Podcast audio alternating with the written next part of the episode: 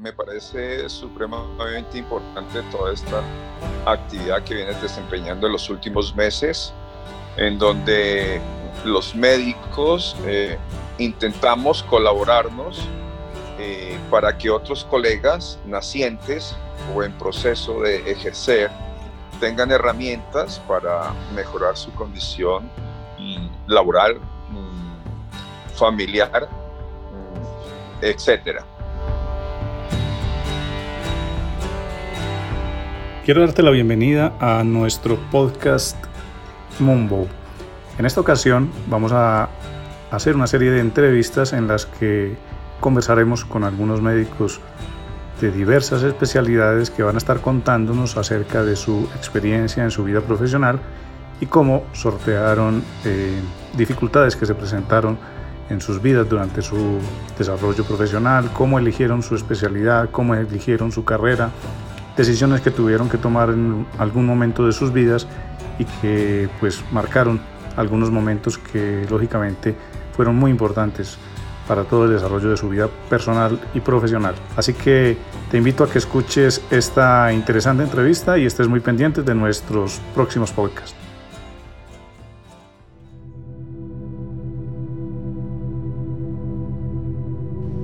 Yo soy Juan Esteban Sierra, soy médico de la Universidad de Caldas y cirujano plástico desde hace más de 23 años. Ejerzo en la práctica privada y hace tres años me nació la inquietud de crear una comunidad y también de transmitir eh, mi experiencia y también la, la experiencia de otros colegas y también algunos expertos en distintas áreas de la medicina y de la administración de la carrera médica para compartirla con muchos de ustedes.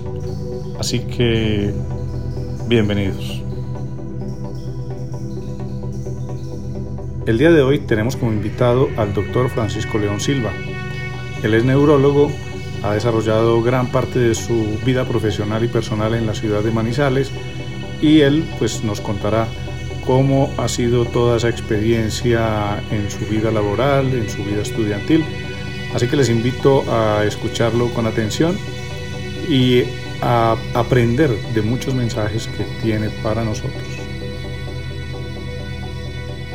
Pues bueno, aquí eh, el día de hoy quiero presentarles a un colega que se llama Francisco Silva, es neurólogo, y pues le voy a pedir el favor a él mismo que de pronto nos cuente un poco, eh, y eso es lo que se trata esta conversación el día de hoy, de, conocer un poco acerca de la carrera profesional y algunas cosas eh, que de pronto de su vida personal nos pueda compartir, pues la idea es eh, que se aprenda de pronto de su, de su experiencia.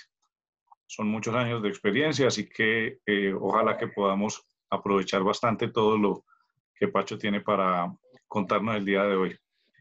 Bueno, Francisco, eh, bienvenido y muchas gracias por aceptar esta invitación. Hola Juan, muchas gracias por invitarme. Eh, entonces, aquí estoy para mm, conversar un eh, Escucharnos, porque yo creo que la ayuda es mutua. Mm, en sí, hablar de mí, llevo más de 22 años en el área de neurología en la ciudad de Manizales. Eh, digamos, con una primera parte de esos 22 años como médico independiente, más que independiente, perdón, médico eh, contratado por actividades en diferentes entidades de la, del eje cafetero. En esos primeros 11 años pude haber llegado a estar ejerciendo en 10 entidades diversas entre Manizales, Pereira.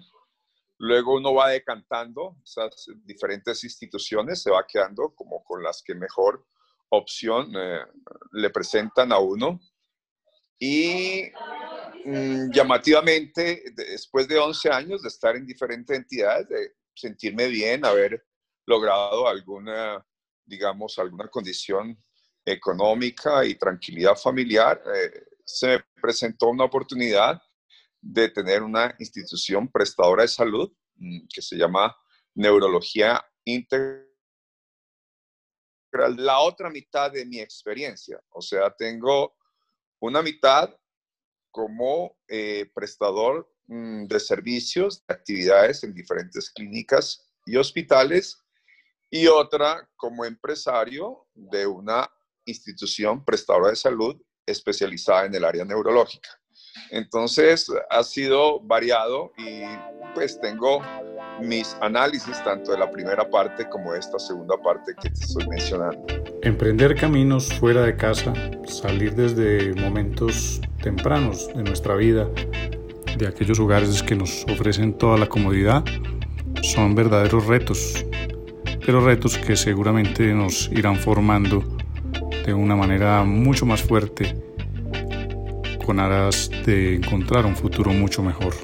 Pacho, eh, yo quisiera que comenzáramos, pues ya nos has hecho un recuento de tu vida ahora ya especializado, pero yo quisiera que de pronto nos contaras un poquito de, de, tus inicios, cómo fue tu vida, de dónde eres, eh, dónde naciste, cómo era tu familia, cómo estaba conformada tu familia cuando naciste, esos detalles de pronto de la parte escolar, de cuando comenzaste tu, tu vida en tu pueblo. Eh, yo creo que las cosas relevantes que ocurrieron en mi vida es que desde muy temprano tuve responsabilidad económica en el sentido de que trabajé desde prácticamente mi adolescencia, tenía algunos eh, trabajos, mis padres en mi pueblo, la Unión Nariño, tenían un almacén eh, de pueblo típico, con, donde venden muchas, eh, digamos, ropa, mercancía, etcétera yo por, ser, el hijo mayor estuve muy pendiente de ello. Eh, entonces eh, tenía esa posibilidad de conocer un poco más la actividad económica de mis padres. Paralelo a eso, pues me iba bien académicamente y siempre tuve más fortaleza por, el, por la sensibilidad humana, por las personas. No era tan del área, digamos, de matemáticas, era más de biología, más de química. Y afortunadamente, pues tuve la colaboración de mis padres, en especial de mi mamá, eh, la cual mm, me brindó las posibilidades de, mirar opciones en el área de medicina. Incluso siendo de ese terruño, mm, la Unión Nariño, que es al norte de Nariño, las primeras opciones era ir a estudiar al Ecuador, en el cual estuve seis meses un semestre, pero mm, eh, me salieron posteriormente opciones en la Universidad de Caldas y en la Universidad del Cauca. En ambas logré pasar, pero pues me incliné. Eh, la balanza fue más hacia el eje cafetero. Uh, desde los primeros momentos, Manizales, su gente, su clima, su cultura, todo eso me fascinó y prácticamente creo que he vivido más de la mitad de mi vida en Manizales. Pero tú fuiste a, explorar a Manizales y, a, en la Universidad del Cauca en Popayán o, o, de una vez tomaste la decisión y te fuiste para Manizales? Fue simultáneamente las dos, pero yo ya había estudiado en Popayán, había hecho mis dos últimos años de bachillerato y entonces ya conocía algo de Popayán, pero vuelvo y te menciono, estando en Manizales, a los pocos meses me salió también la oportunidad de la Universidad del Cauca, pero opté por quedarme en Manizales y pues eh, creo que fue la mejor opción. Y cuando estabas volviendo un poquito atrás en el colegio, en, cuando estabas en tu, esa época en que vivías allá en la Unión, pues eh, eh, digamos, en el colegio, ¿tú ya tenías clarísimo que ibas a estudiar medicina o tenías otras opciones? Mm, no, llamativamente la inclinación fue temprana, o sea, no puedo decir que es que de la parte escolar, no, pero finalizando los dos, tres últimos años ya sabía que la inclinación iba como en áreas de las ciencias de la salud y medicina específicamente.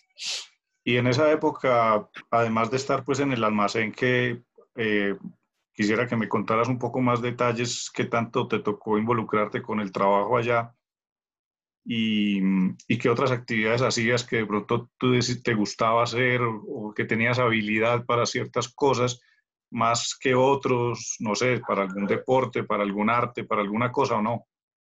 Eh, mi infancia fue una infancia muy alegre, de un pueblo muy alegre, muy sociable. Mm, prácticamente mi casa era una casa de todos mis amigos y el deporte era una condición. Entonces yo fui pues eh, jugador destacado en el área del fútbol, en el área del básquet, en el área del ciclismo, en el área del atletismo, en el área del ajedrez. O sea, tenía muchos campos en la parte deportiva, correcto.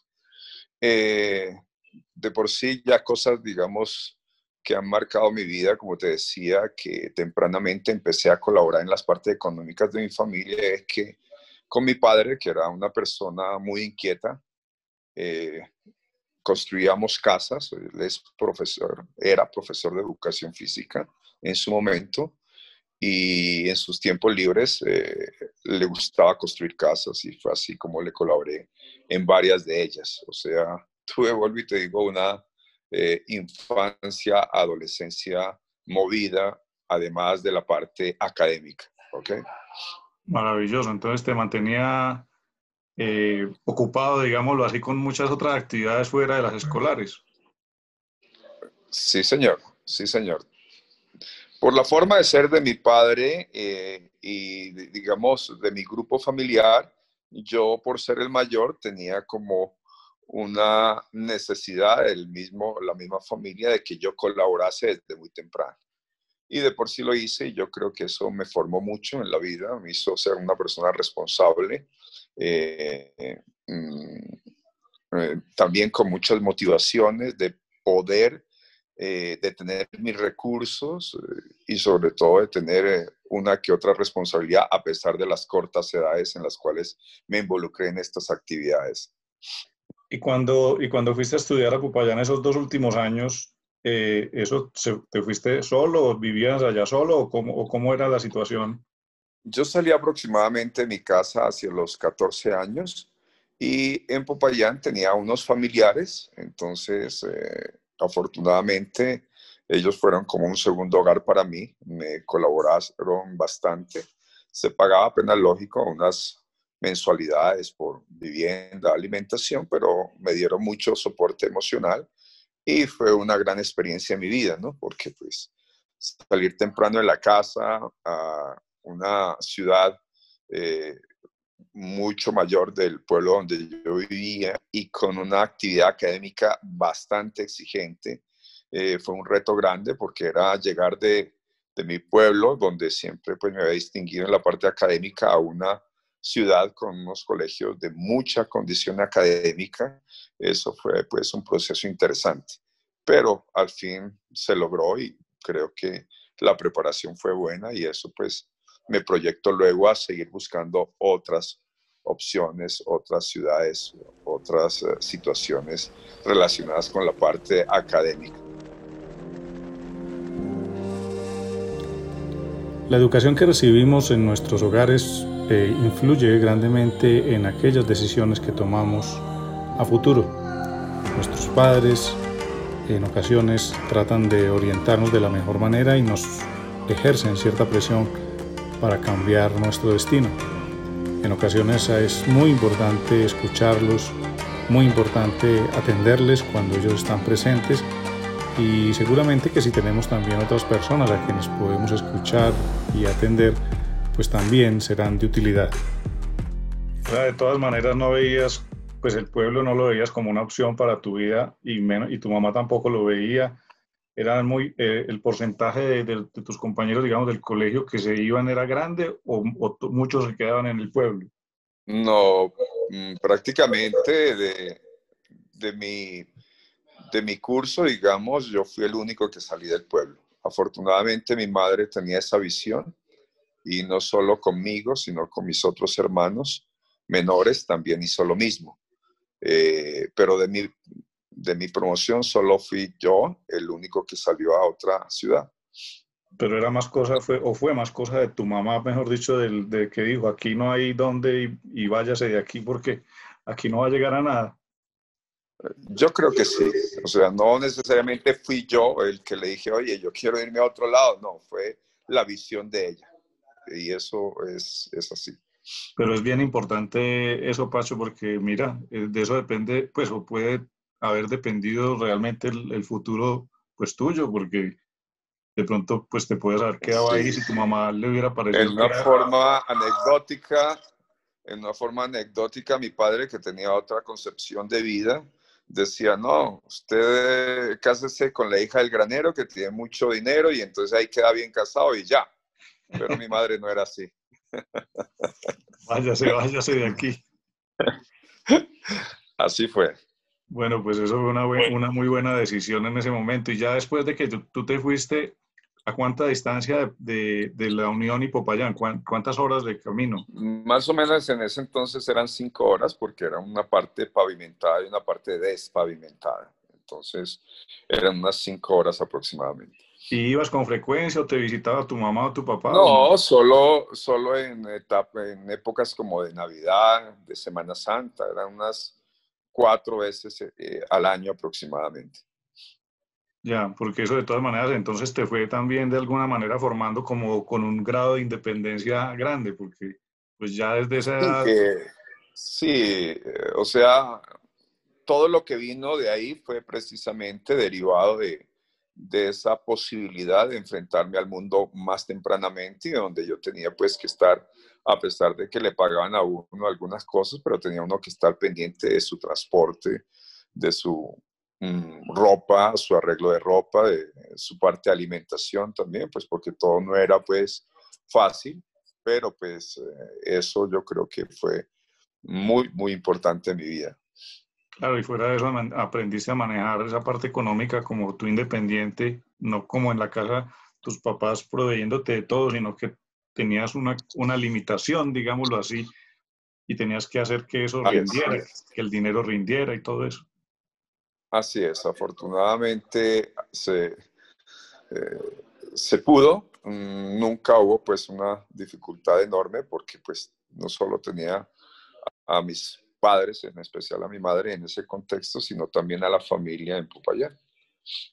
Bueno, ya después de que te fuiste entonces a Manizales a estudiar tu carrera de medicina, eh, eh, ¿tu papá ya pues de ahí en adelante es eh, resignado o te apoyó ya de ahí en adelante o ya dijo aquí no, hay nada ya, que hacer? Ya miró que, no, ya miró que había madera en cierta forma, por decirlo de alguna forma, y ya fue un apoyo de los dos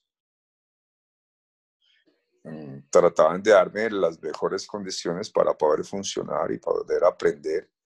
Eh, y es así como, pues, estando en Manizales, eh, pasamos por todas las etapas.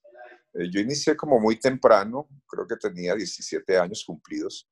Y sea como sea, simplemente los primeros años era ser bueno, sacar buenas notas, pero no tenía todavía el contexto muy claro de la carrera, el cual apenas lógico con el paso de los semestres se fue formando y se fue como imbrincando en uno y, afortunadamente eh,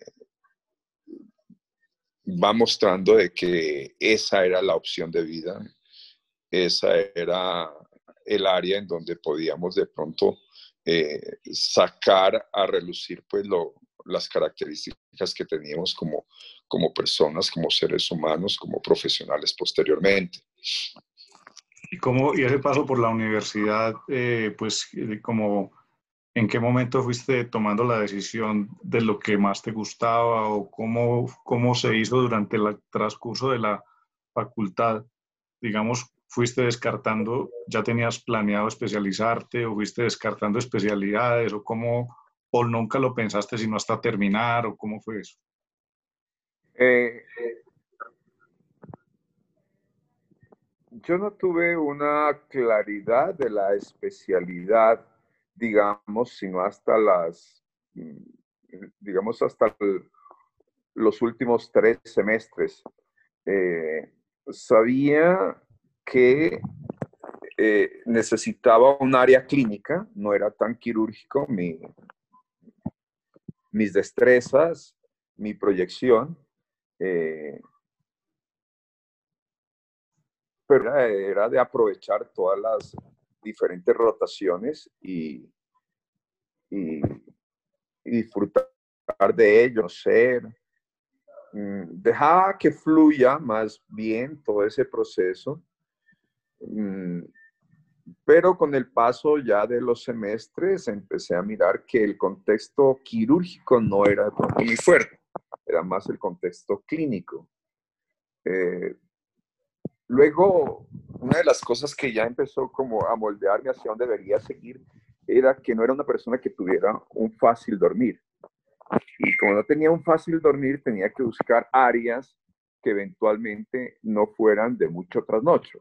Eh, me explico, de pronto una ginecología, una pediatría donde se llama y se tiene que hacer tanto turno. Eso no lo veía de pronto dentro de mis eh, definiciones.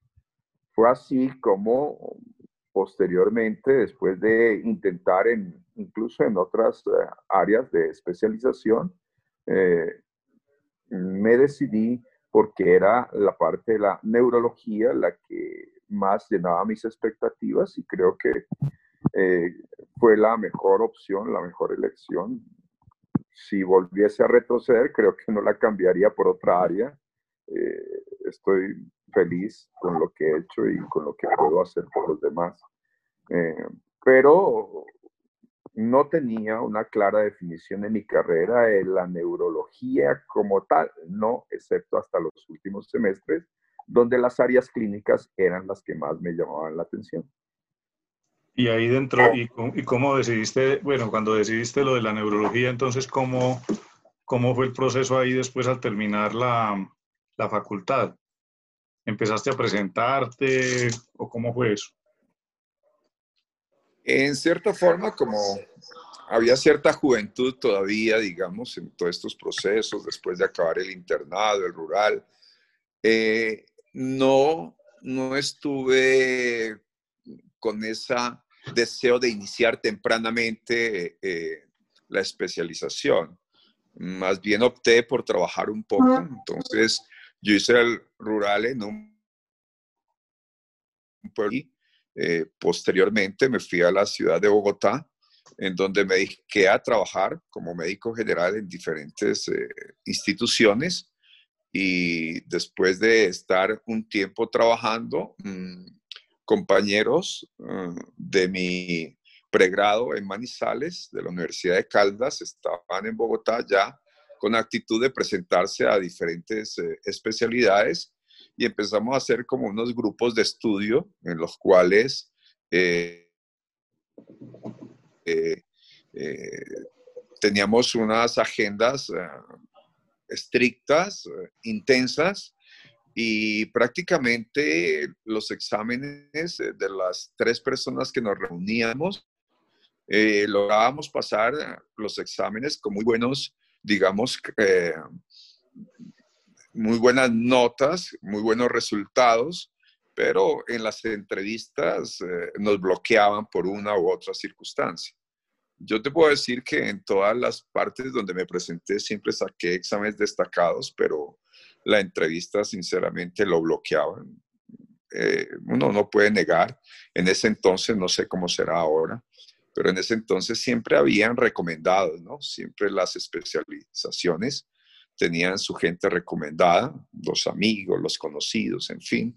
Y yo personalmente no tenía ninguna persona que me que me pudiese ayudar en ese sentido. Entonces es así como a lo último ya estaba un poco desesperado en Colombia porque pues pasaba los exámenes y la entrevista no era de pronto, no, no me iba bien o no sé qué sucedía, o, pero ahí ya no lograba pasar a las diferentes universidades que me había presentado. Y luego seguí insistiendo y y eso y otras cosas, muy seguramente las diremos como hacia el final de la conversación. Creo que la vida debe fluir, siempre las cosas o el destino está como muy marcado para uno. Eh, sufrí mucho porque, vuelvo y te digo, ese desazón de no lograr ingresar a los sitios que quería, en el momento que quería, me llevó a tristezas y a pensar en irme a otros países. Y en algún momento alguna compañera insistente, Pacho, presentémonos, presentémonos a esto, y le dije, no, esa no es mi opción.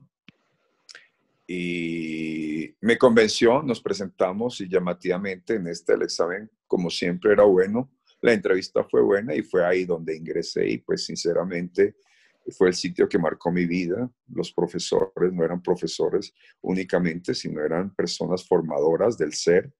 Tenían un comportamiento muy armónico, muy integral, no solo en conocimiento, sino en sus hogares, en la forma de comportarse con los pacientes, con los colegas, y todo eso fue lo que me quedó, ¿no? Afortunadamente eso eh, me ha marcado en la vida, incluso estando en mi residencia ya conocí a la que hoy es mi mujer.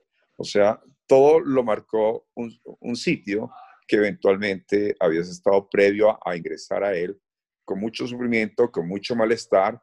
Eh, por eso te decía, hacia el final de la charla, muy seguramente te diré que una de mis filosofías de vida es dejar que la vida fluya, que no hagamos resistencia a muchos de los sucesos u obstáculos que nos ocurren, porque pues eh, a veces uno hace mucha resistencia y eso lleva a sufrimiento y yo creo que eh, no puede uno permitirse eso. Uno tiene que también ser aceptador de la bien porque a veces eh, creemos lograrlo todo y si no es así nos sentimos mal, pero no. Mi gran conclusión es dejar fluir, ¿no? Cuando tenemos muy claras nuestras ideas, cuando persistimos en nuestros objetivos, cuando tenemos muy claras cuáles son las metas que queremos alcanzar, debemos tratar de tenerlas siempre presentes, nunca abandonarlas y hacer todo lo que sea necesario para ir consiguiendo el camino hacia esas metas. Así es que por eso Francisco nos relata cómo las cosas fueron sucediendo en su vida, que al parecer era de una manera aleatoria, pero quizá él mismo estaba programando su propio destino. Pero eso lo dices porque, lo dices porque en el momento de la, de la, de la presentación a, varias, a varios lugares no pasabas, entonces estabas muy frustrado. ¿Cuánto tiempo se demoró eso para suceder? Más o menos yo estuve como un año presentándome en Colombia, por lo menos en unos cinco programas. Eh, y yo creo que al quinto programa fue que logré pasar. Ah, ya, y entonces lo que dices de dejar fluir es porque eh, estaba ya desesperado y simplemente las cosas finalmente se dieron. Exactamente, sí. Entonces uno era joven, entonces no lograba pasar, entonces eh, tomaba licor, se sentía mal, ¿por qué? Que una cosa, que la otra, que, me, o sea, muchas cosas. Desesperado. Sí, y, y, hombre, y de pronto uno después de tanto tiempo mira como colegas de, de las promociones de uno se presentaron muchos años, muchas veces. Eh, tengo un amigo que se presentó siete veces a anestesiología. En las siete veces pasó el examen y en la entrevista lo frenaba. Hasta que la séptima vez logró pasar.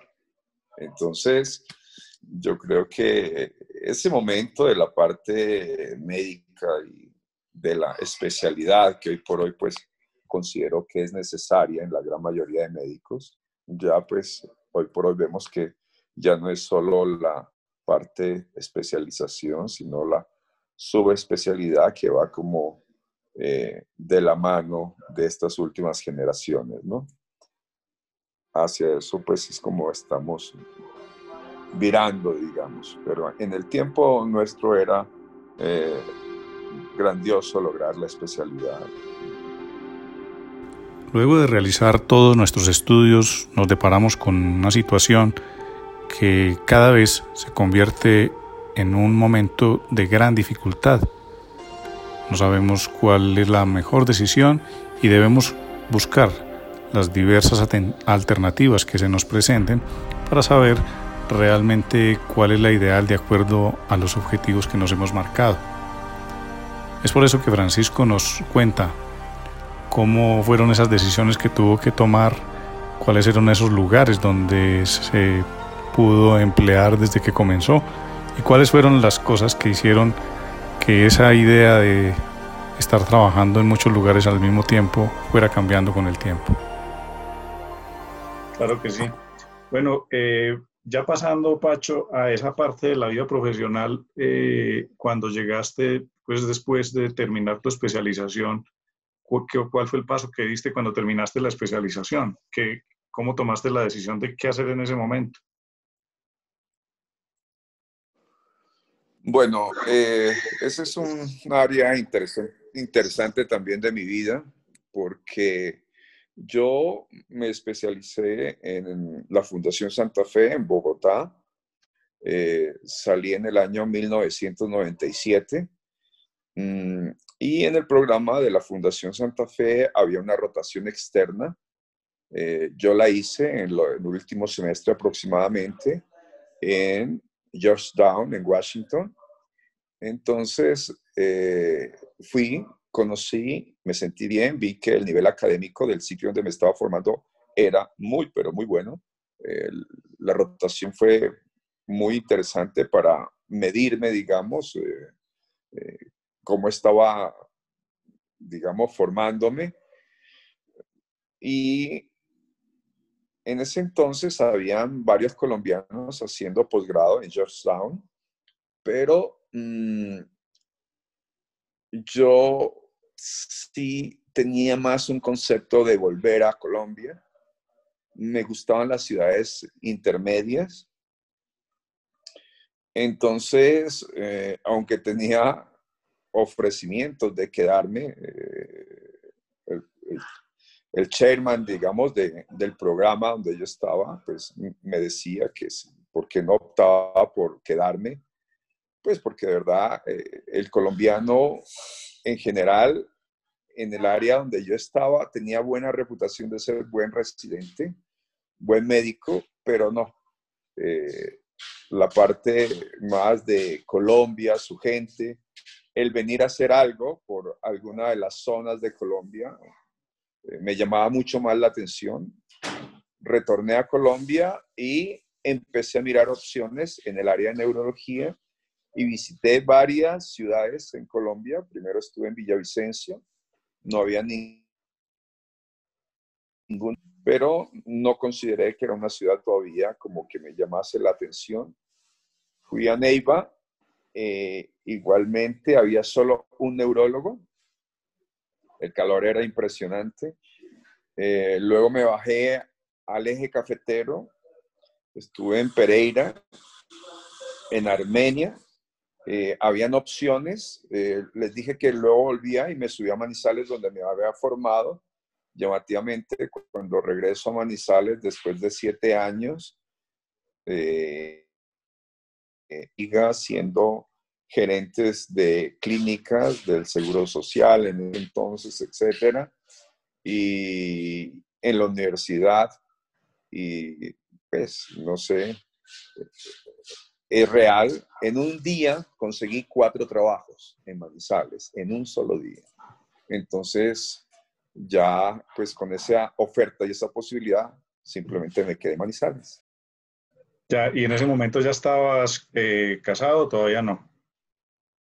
Ah, no, estaba soltero, estaba soltero, eh, pero eh, esa parte amorosa todavía no, no era como, tenía mi novia, pero pues no era todavía para tomar de una determinación al respecto. Habían deudas, yo tuve que eh, prestar plata a ICETEX. igualmente tenía hermanos que estaban estudiando en diferentes sitios, uno de ellos en Estados Unidos, y la idea mía era colaborarle también. Entonces estuve mis primeros años tratando de salir de todas estas, eh, digamos, dificultades económicas que tiene uno en la formación de residente. Eh, mm, y afortunadamente en los primeros años logramos salir adelante, pagar el ICETEX y colaborarle a mi familia.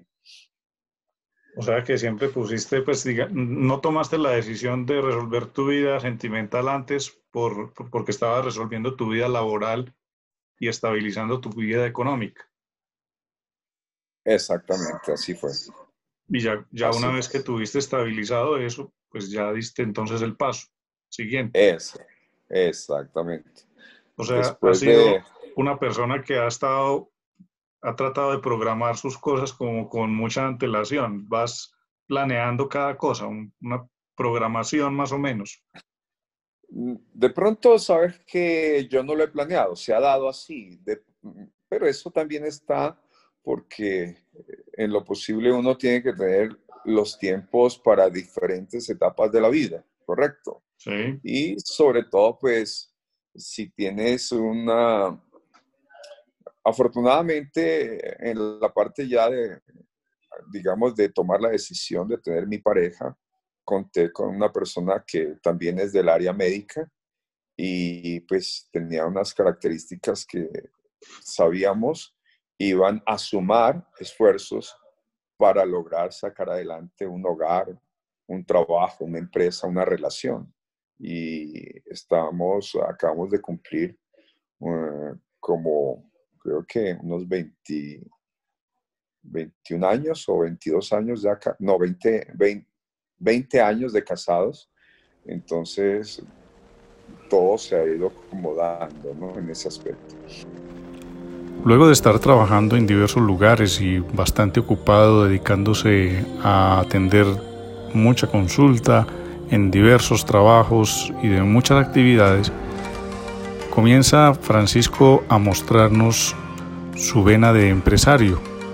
Es así como crea Neurología Integral de Caldas, algo que quizá él nunca soñó, pero que realmente fue sucediendo de una manera bastante orgánica y bastante productiva. Escuchemos las lecciones que nos da Francisco en la creación de su instituto.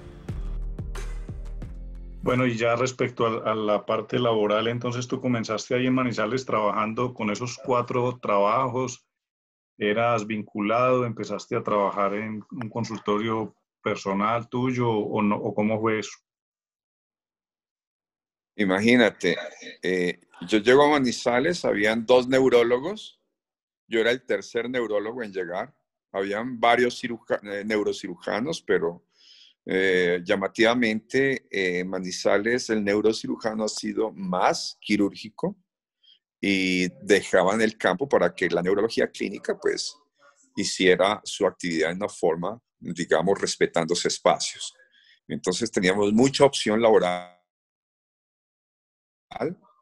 muchos sitios, entonces como te mencionaba al inicio de la entrevista, eh, comencé con cuatro trabajos, pero en poco tiempo tenía seis, siete y llegué a tener eh, en un momento hasta diez entidades diferentes entre Manizales y Pereira.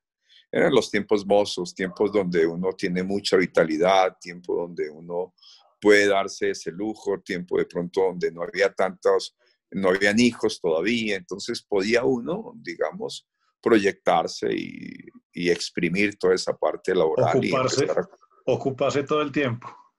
Exactamente, pero apenas lógico, luego empezó ya a hallar los hijos. Cuando llega mi primera hija, eh, todavía seguía con actitudes de ir a un lado a otro, incluso había hasta actividad de rumba, pues porque uno es joven y uno pues en cierta forma, eh, toda esa infancia, niñez de, de mucha, eh, de mucha rumba, de mucha música, mucho, de todo, pues, de que haga mi segundo hijo y ahí sí ya un estatua quieto y otro momento de la vida y ya comienza todo como a tener como una responsabilidad mayor, ¿no? Y entonces ahí ya queda, eh, al fin hiciste, decantaste tu actividad laboral y te quedaste con cómo escogiste, con qué te quedaste o, qué, qué, le diste prioridad. Tuve una posibilidad muy, muy buena en Pereira, estando viviendo yo en Manizales, pero yo bajaba a Pereira. Y en Pereira había un centro con una proyección muy grande, gente que traía eh, novedosas al país una persona de la cual me hice muy amigo y que no encontraba un eco de la gente en Pereira, entonces yo fui eh, la persona que le ayudó en su inicio. Fuimos prácticamente en toda esta parte del eje, los pioneros en cirugía, en enfermedad de Parkinson, en epilepsia, en la parte quirúrgica, entonces yo era el que hacía las, mm, la parte de la neurología funcional en esos procedimientos. Y estuve muy tentado a irme a vivir a Pereira, pero pues ya tocó colocar en una balanza lo que tenía en Manizales, lo que tenía en Pereira, y opté por quedarme en Manizales. Entonces, con el paso de los años, empecé ya a hacer elección de cuáles eran las entidades más favorables desde el punto de vista económico, desde el punto de vista de responsabilidad en, el ejercicio, y fui decantando y me fui quedando con algunas de ellas. Mm, hasta que cuando ya consideré que lo tenía todo eh, realizado, mm, los hijos, la mujer, todo funcionaba. Tenía tiempo para actividad física, para actividad lúdica, etc. De pronto miré una construcción que estaba en cimientos y yo no tenía en ese momento eh, un consultorio mío. Siempre en Manizales había dificultad en consultorios y uno eh, mantenía arrendando por horas en ciertos sitios, de los pocos que habían en Manizales, y en algún momento, cuando vi esa construcción, yo dije, eh, yo sí quisiera tener mi consultorio. Llamativamente, eh, la persona que estaba ofreciendo esa, esa edificación era la mamá de una compañerita de mi hija y prácticamente al otro día ya nos estaba eh, presentando con los constructores y del 90 del, de lo vendido, solo quedaba un 10% por, vender por alguna situación de último momento. Y ahí pude yo hacer una compra donde yo pensaba simplemente tener un consultorio y dos oficinas más para rentarlas a otros colegas médicos, en fin. Y así inició otro momento de mi vida. Ahí comenzaste a, a tener otra visión.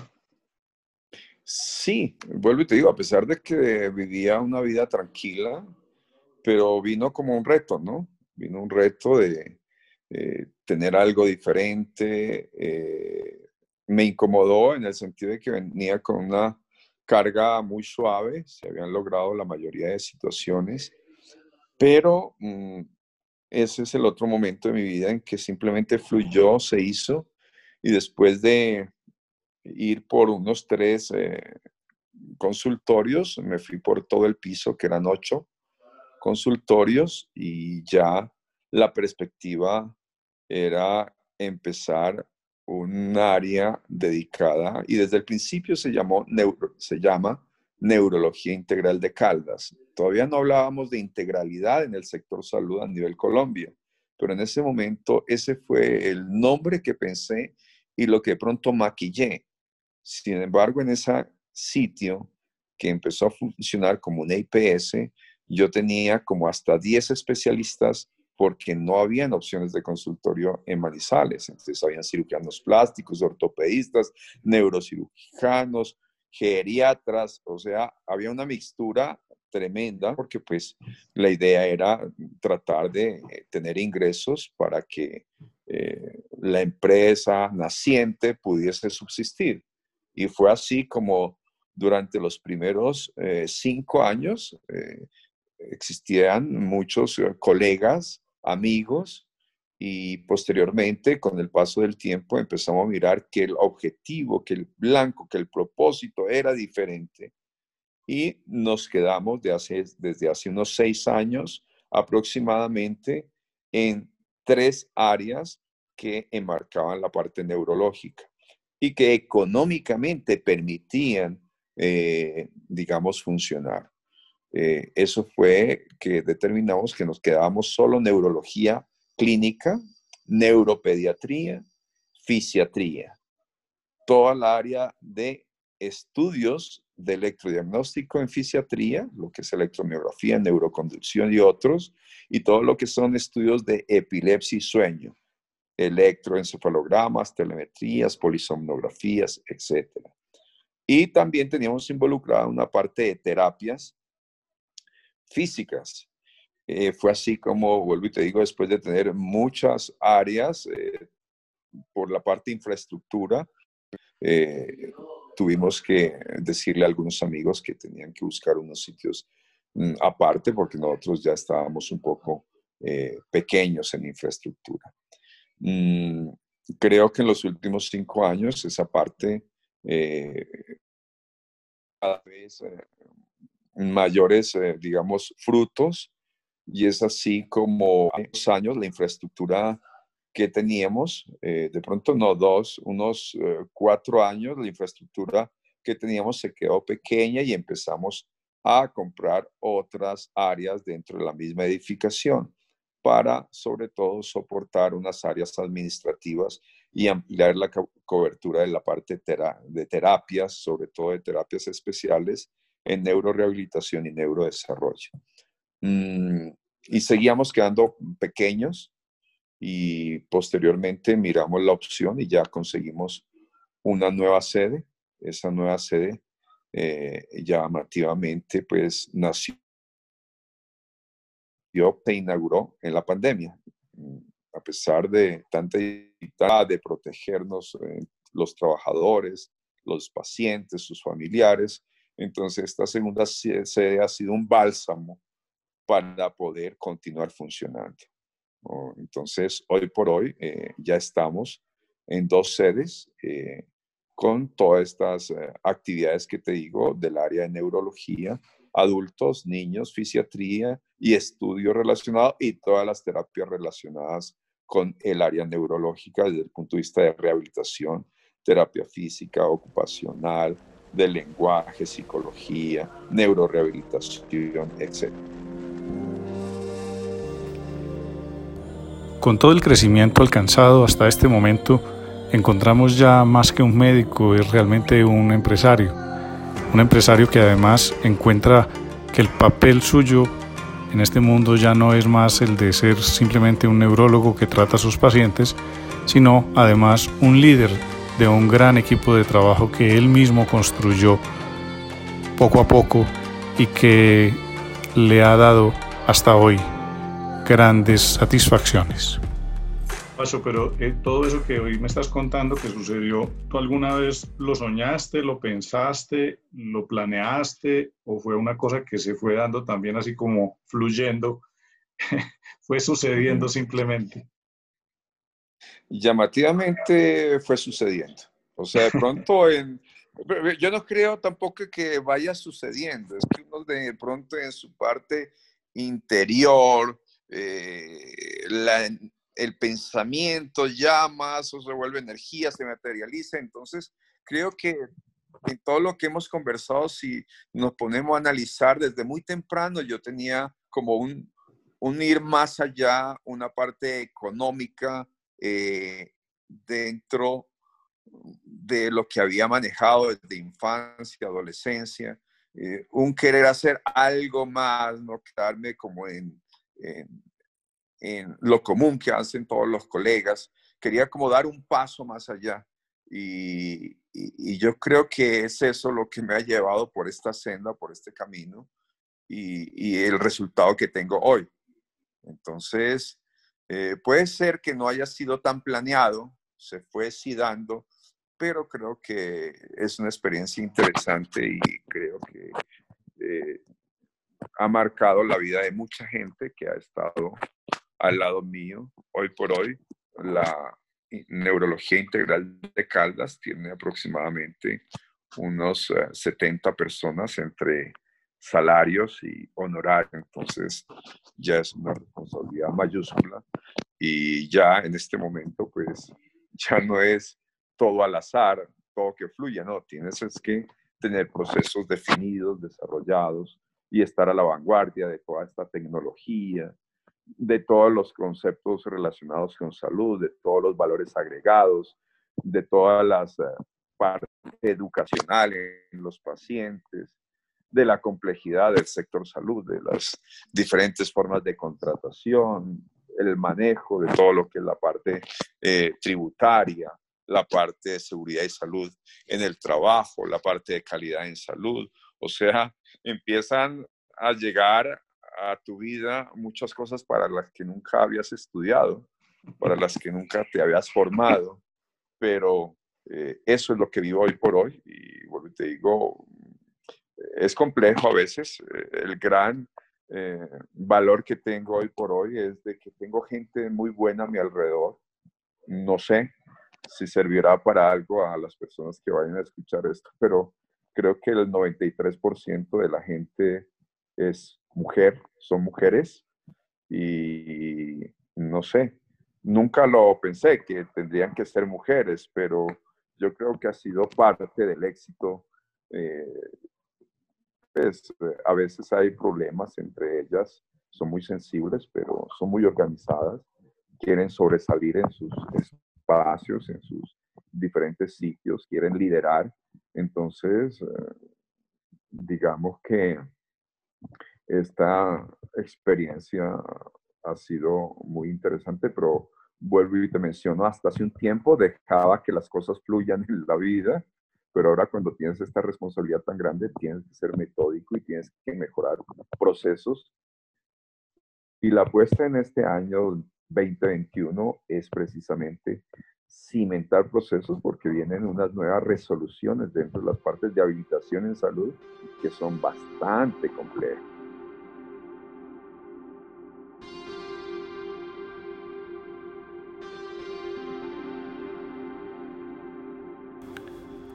Bueno, creo que hemos ya escuchado una gran lección de vida, una vida de un profesional que, ha dedicado toda su vida al estudio, al trabajo, que ha sido bastante juicioso, ordenado y que gracias a eso ha ido encontrando pues un espacio en el cual hoy como líder continúa desempeñándose. Tiene unos retos a futuro bastante grandes, pero él todavía no se siente completo y aún hay cosas por hacer.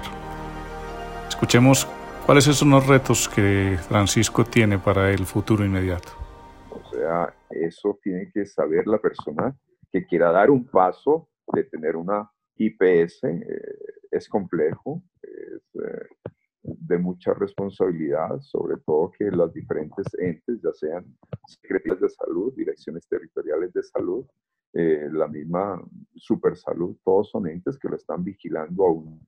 Y, y, esto no es, no es nada fácil, pero pues creo que ya hemos logrado eh, muchas situaciones, incluyendo en esta situación tan incierta que vimos, sobre todo en la primera parte de la pandemia, pero se ha podido salir adelante. Ahora toca seguir eh, organizando, mm, proyectando actividades para tener al personal más alineado en todos los temas de calidad en salud, que es lo que más me inquieta. Bueno, Pacho, ya para, ir terminando con algunos eh, conceptos que quisiera tocar antes de que nos despidamos, eh, si, si, quisieras eh, para dejarle un mensaje a quienes escuchan este podcast y, por ejemplo, quisieran saber cuál ha sido, o dirías tú que fue una de las mayores lecciones que has tenido, así como general de tu vida, de lo que has ido logrando, ¿qué dirías tú como una de las mayores lecciones o de los mayores aprendizajes que has tenido fuera de tu especialidad neurológica? A ver, a la diferente persona que palpo, que me toca, que me conocen, pues porque ya voy a llegar a los 54 años.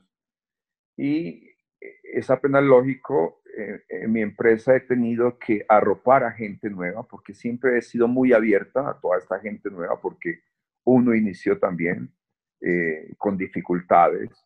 Eh, pero yo siempre les transmito a las personas que no se desesperen ni conviertan sus primeros inicios en la parte médica como de un acelere a conseguirlo todo. No. Eh, uno también empieza a mirar dificultades con los compañeros, con los colegas, hay celos, mm, etcétera. Pero sí eh, llamaría la atención en ser más tranquilo en el inicio de, esta, del desenvolverse en esta actividad médica. Porque el paso de los años lo que me ha dicho es que siempre lo vas a lograr. La gran mayoría de cosas que te has imaginado la vas a lograr, pero para llegar a eso no tienes que atropellar a nadie, no tienes que matarte trabajando, no tienes que lesionar a personas que quieres.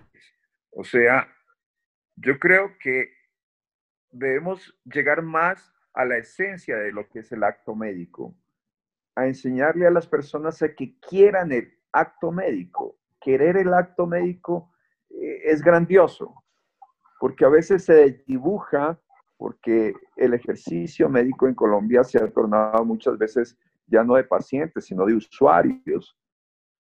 Eh, ya no, ya de tiempos límites para atender a los diferentes personas, etcétera. Entonces, yo a pesar de todas las dificultades que hay en el médico, las tarifas que no cambian en 3, 5 años a veces, eh, las dificultades eh, que se presentan para el ejercicio médico, yo sí recomendaría tranquilidad en los inicios. No se desesperen. No se desesperen tampoco por la parte de la especialización. Va a llegar en su momento. No quiere quedarse uno eh, arraigado que solo esta universidad, que solo este sitio. No, como yo lo estuve al principio. No, luego conseguí otro sitio y fue el que marcó mi vida y me ha hecho feliz. Marcó mi destino y me ha hecho feliz. Entonces, eh, esto tiene pasos, son etapas, pero aseguro que la gente, si es buena, si es bondadosa, si tiene aceptación, si tiene humildad, si deja un poco todo eh, ese contexto material del ejercicio médico, Mm, va a lograr ser una persona más armoniosa y más realizada. Pero hay tiempo suficiente. Yo creo que en 20 años de ejercicio de un especialista, eh, todo, entre comillas, lo puede estar logrando sin tanto acelere desde el principio. Yo creo que eso sería uno de mis mayores mensajes, que ya las personas quieran irse por un lado independiente, por un lado de tener empresa o por estar con diferentes entidades, pues eh, todas son opciones que hay. Eh, simplemente yo he vivido, digamos, dos de ellas y pues que con cuál me quedo, no te sabría decir. En ambas tuve situaciones interesantes, eh, tuve ganancias, tuve pérdidas, hablándolo en todo el contexto, material y no material, y hoy por hoy estoy en una que me exige lo mejor de mí, pero con mucha gente que me colabora, en donde de las premisas importantes es que sé delegar, sé confiar en las demás personas, porque si no mi vida no sería eh, fácil, agradable. Yo creo que pasan los años y uno aprende lógico, tiene cansancio, se siente cansado. Y yo ya estoy en un momento de estar dejando delegado muchas de mis, de mis situaciones y sé que en algún momento mi ejercicio se va a bajar a la mitad del tiempo y lo otro será para mí, mi esposa, mis hijos y quién sabe qué más. Bien, Pacho, eh, si quisieras decirme de pronto alguna cosa o al que nos está oyendo alguna cosa que no hubieras hecho, que de pronto dijiste, yo no debía haber hecho esto, me arrepiento de haber hecho esto en algún momento, o te parece que todo encajó en lo que pasó finalmente y, sucedería, pero si tuvieras la posibilidad de escoger algo que tú dijeras, yo no, no hubiera hecho tal cosa, eh, ¿hay algo que tú pudieras decir hablando de tu carrera profesional, de tu universidad, de tu trabajo? Yo creo que queda una parte incompleta y fue el no haber hecho una especialidad. O sea, yo hice un fellow visiting en Georgetown, pero no fue suficiente. Yo creo que hoy por hoy el tener una superespecialidad, eh, por ejemplo, en el área mía, neurología, el ser epileptólogo, el ser experto en sueño, el ser experto en enfermedades cerebrovasculares, movimientos anormales, eh, yo creo que hoy por hoy la gente tiene que tratar en lo posible eh, por, eh, digamos, em, tranquilidad personal, eh, buscar una supraespecialidad. No por situación económica, porque en Colombia muchas veces el ser supraespecialista no se valora. Es más por la parte, por la parte personal, ¿correcto? Entiendo. ¿Y cuál dirías, eh, Pacho, en este momento, cuál es como tu reto a futuro? ¿Qué, ¿Qué, dirías que es lo que en este momento te reta ya de aquí en adelante, ya después de todo lo que has logrado? Es, a ver, a ver, ¿qué te digo? Mm, creo que ya no puede uno dejarle mucho al azar lo que uno está haciendo. Tiene que uno eh, rodearse de gente que sabe del medio de la salud.